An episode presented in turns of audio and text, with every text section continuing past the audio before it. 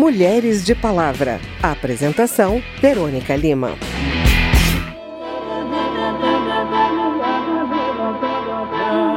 Débora Garofalo está entre as 10 melhores professoras do mundo. Ela é brasileira dá aula de programação e robótica em uma escola da periferia da cidade de São Paulo e usa sucata como matéria-prima. Ela foi finalista do Global Teacher Prize, considerado uma espécie de Nobel da Educação.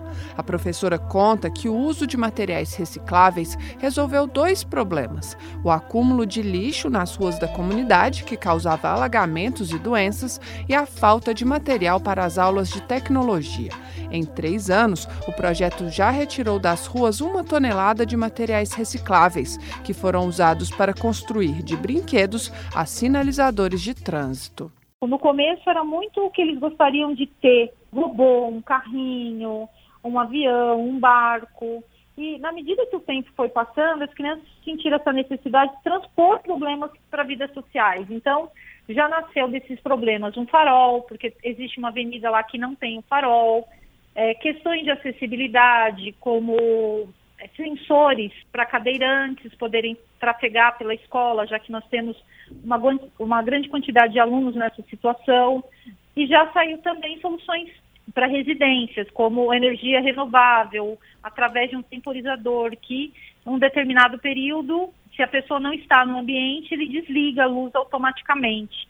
Além de gerar conhecimento e soluções para problemas da comunidade, o projeto ajuda a melhorar a autoestima das crianças ao elevar a expectativa em relação ao seu desempenho acadêmico e profissional. A resgatar essa autoestima das crianças de falar que não é o lugar que determina que eles podem ser na vida, são eles e que na, na, na, favela a gente pode sim inserir tecnologia e que as crianças podem ser protagonistas, que é o caso de enxergar nessas crianças altas expectativas, que é o que todos nós, professores, educadores, temos em relação a essas crianças. A sociedade também precisa abraçar essas crianças e dar uma autoestima para elas. Outros brasileiros participaram da final do prêmio em 2018 e em anos anteriores.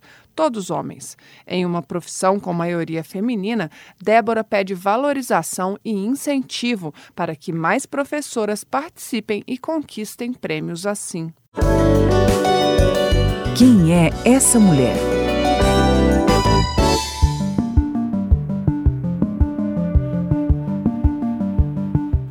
Outra boa notícia é que tem mais gente de olho no potencial de meninos e meninas da periferia para a ciência, ao oferecer bolsas de iniciação científica a jovens antes submetidos ao tráfico de drogas e à prostituição. Uma pesquisadora de Franca, São Paulo, zerou os índices de evasão escolar entre aqueles que antes eram considerados os piores alunos. Hoje, eles colecionam projetos premiados, como uma pele humana artificial, um cimento um uniforme de bombeiros resistente ao fogo que já despertou o interesse da NASA e um tecido antimicrobiano que ajuda a combater infecções hospitalares.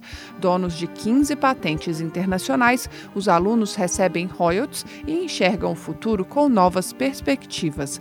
Quem conta essa história é a repórter Mônica Montenegro. A responsável por essa pequena revolução na periferia de Franca é a pesquisadora Joana Félix, uma mulher com uma história igualmente surpreendente. Ela cresceu em um cortume, lugar onde o couro é tratado para ser usado na indústria. Por morar em uma casa emprestada que ficava no mesmo terreno que o trabalho do seu pai, ela e os irmãos ganharam um maldoso apelido de os meninos fedidos do cortume. Mas veio de lá toda a inspiração que fez Joana Félix superar a pobreza e o racismo, virar cientista com PhD em Química pela Universidade de Harvard e conquistar mais de 80 prêmios nacionais e internacionais, não só por suas importantes pesquisas, mas também pelo trabalho social desenvolvido com seus alunos.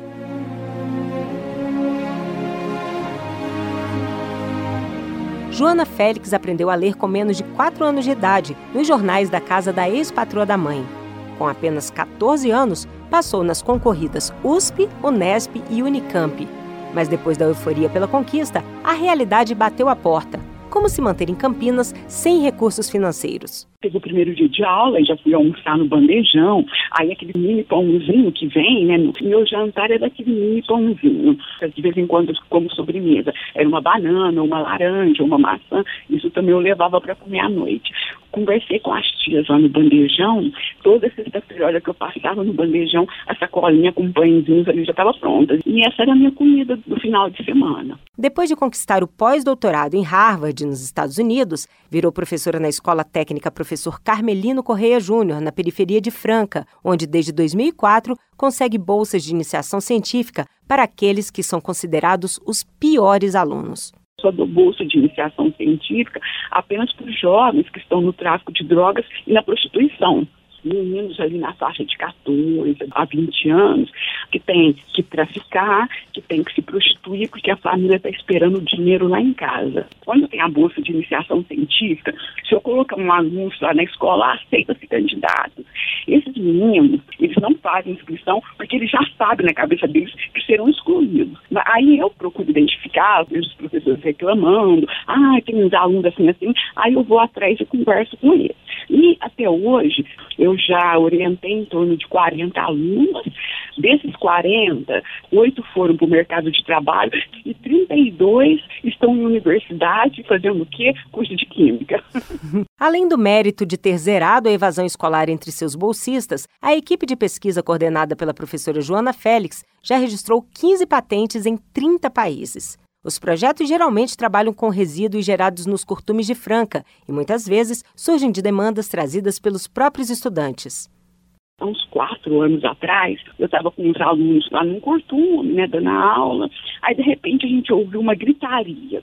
Aí a gente foi ver, era um funcionário que estava carregando um galão de ácido sulfúrico, escorregou, o ácido veio sobre ele, queimou parece que 95% do corpo.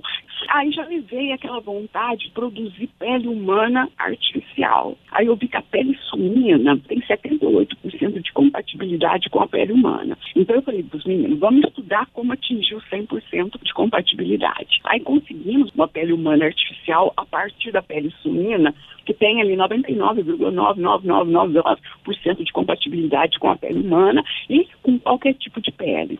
Aí, por questões de estética, a gente já está começando a produzir essas peles coloridas, próximo a colorações da pele negra, vermelha e amarela. Vale destacar que as meninas são maioria na equipe coordenada por Joana Félix, que sempre observou as dificuldades das mulheres para firmar seu espaço no meio científico, ainda mais sendo negra e periférica. Ela fez questão de reconhecer que a educação pública permitiu que ela chegasse onde chegou. Para Joana, despertar o interesse pelo conhecimento pode mudar o destino de milhares de crianças e jovens, assim como aconteceu com aquela menina pobre que cresceu sonhando em trabalhar com um jaleco branco e um curtume. Quero encontrar um amigo que veja o que eu tenho para dar, que fale da vida comigo, que venha da beira do mar. Gente, a entrevista com a Joana Félix ficou tão interessante que disponibilizamos mais alguns trechos da conversa no nosso site. Vai lá em radio.câmara.leg.br barra Mulheres de Palavra e conheça um pouco mais da vida e do trabalho da pesquisadora. Olhar Feminino programa de hoje trouxe dois projetos tocados por mulheres que provam que na favela tem talento, tem ciência, tem tecnologia. A próxima reportagem vai mostrar o olhar de duas deputadas nascidas na periferia sobre um problema que afeta o desenvolvimento do potencial das crianças de baixa renda e o desempenho profissional das mães que não têm com quem deixar os filhos na hora de trabalhar a falta de creches. Ouça agora com a repórter Mariana Monteiro. Áurea Carolina, do PSOL de Minas, nasceu no Pará, mas foi criada no bairro de João Pinheiro, periferia de Belo Horizonte. Especialista em gênero e igualdade, foi considerada em março deste ano uma das 100 jovens negras mais influentes do mundo na área de política e governança. Flor de Lis, do PSD do Rio de Janeiro, nasceu na favela do Jacarezinho. Se tornou pastora evangélica e cantora gospel e adotou 51 crianças, 37 delas sobreviventes da chacina da Central do Brasil. As duas deputadas fazem coro quando o assunto é a falta de creches nas favelas. Isso ajudaria muito para essas mulheres poderem trabalhar fora, porque a maioria dessas mulheres elas precisam compor com o marido. Só o dinheiro do marido não dá para o sustento da família. Outros casos são as mulheres que foram abandonadas pelos maridos. O pior é que os filhos são deixados muitos deles com crianças também para que sejam tomados conta. Você entra na comunidade, você vê crianças de 8, de 9, de 10 anos tomando conta de irmãos menores.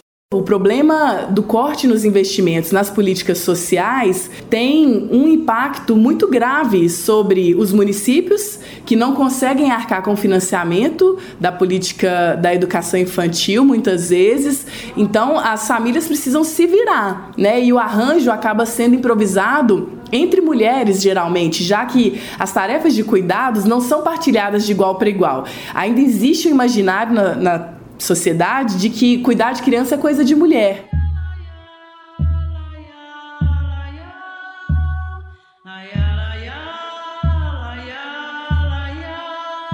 E o pai da favela? Será que ele participa efetivamente da criação dos filhos? As duas deputadas acham que uma licença paternidade maior seria um primeiro passo em direção a uma divisão de tarefas mais justa. Atualmente, a licença é de apenas cinco dias para homens da iniciativa privada com carteira assinada, podendo chegar a 20 dias se o empregador participar do programa Empresa Cidadã. A licença dos servidores públicos é decidida pelo município, estado ou União. Áurea diz: Seria um avanço muito importante. Eu defendo que os homens possam exercer a paternidade de forma responsável e ter experiência de conviver, de cuidar das crianças, né, de partilhar essa tarefa com as suas companheiras. É, existem países que têm uma legislação muito avançada sobre isso, prevendo até licença parental, com períodos é, que podem ser pelo casal, pela família, decididos como é que vão ser distribuídos, mas uma parte obrigatória para os homens. Flor de Lis ressalta a importância do vínculo do pai com o filho. Esse período é essencial para esse contato, para esse relacionamento, para ele se, se apegar a esse filho. Eu acho fundamental, eu acho fenomenal. E se as mães participarem, melhor ainda. Eu acho que ele tem que ter esse contato da mãe falar: Ah, eu tô aqui na cozinha, troca a fralda, coloca a chupetinha na boca, pega um pouquinho no colo, tem que fazer esse pai pegar o bebê no colo. Muitos não têm esse hábito de pegar o filho no colo. Eu acho que tem que deixar ele pegar no colo. Eu acho que isso vai fazer um efeito extraordinário no relacionamento da família. Alegria de graça. Da Rádio Câmara de Brasília, Mariana Monteiro. Se espalha.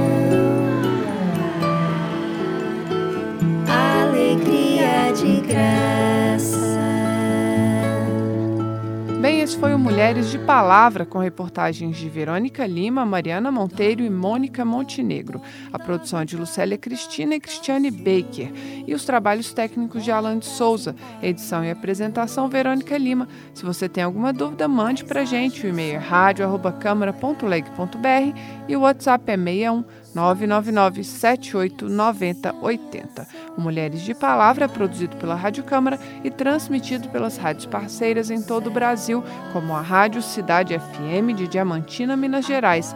Você pode conferir todas as edições do programa no site rádio.câmara.leg.br barra Mulheres de Palavra. Uma boa semana e até o próximo programa.